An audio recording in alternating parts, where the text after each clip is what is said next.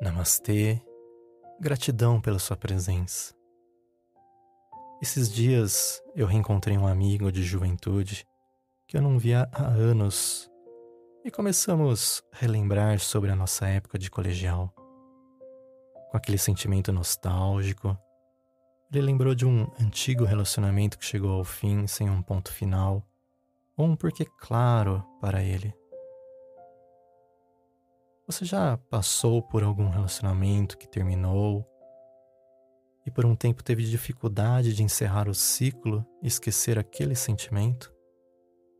No caso desse amigo, ele ainda se prendia no passado, imaginando como a vida dele poderia ter sido diferente se o relacionamento continuasse ou se realmente houvesse um porquê claro para o final.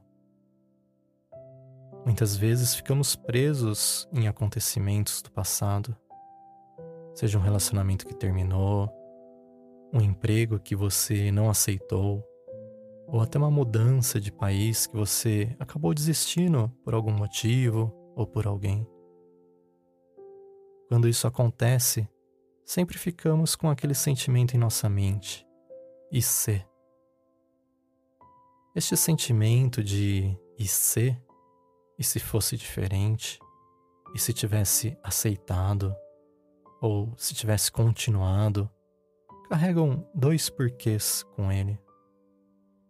O primeiro, em caso relacionado ao afeto, como o do meu amigo, ocorre quando o ciclo não fecha e não fazemos o luto do relacionamento.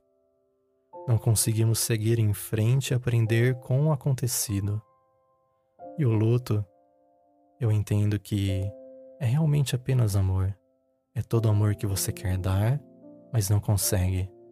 Todo esse amor não gasto se acumula nos cantos dos olhos, no nó da garganta, naquela parte oca do peito. E a tristeza é apenas o amor sem lugar para ir. Já em casos como ficar preso no passado, por não ter aceitado um trabalho ou qualquer outra coisa que envolva a sua escolha, é porque não fizemos esta escolha com a certeza e também temos dúvidas do atual momento. E aí acreditamos que a outra escolha poderia ter sido melhor do que a atual.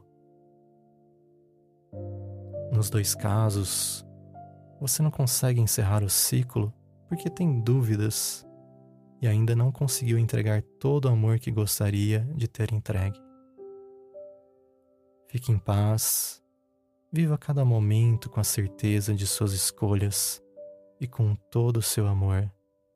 Novos aprendizados virão, novas pessoas farão parte da sua vida e você irá iniciar um novo ciclo.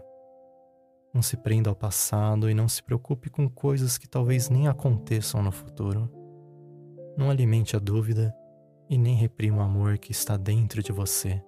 Siga em frente eu lhe desejo um ótimo dia. Harion.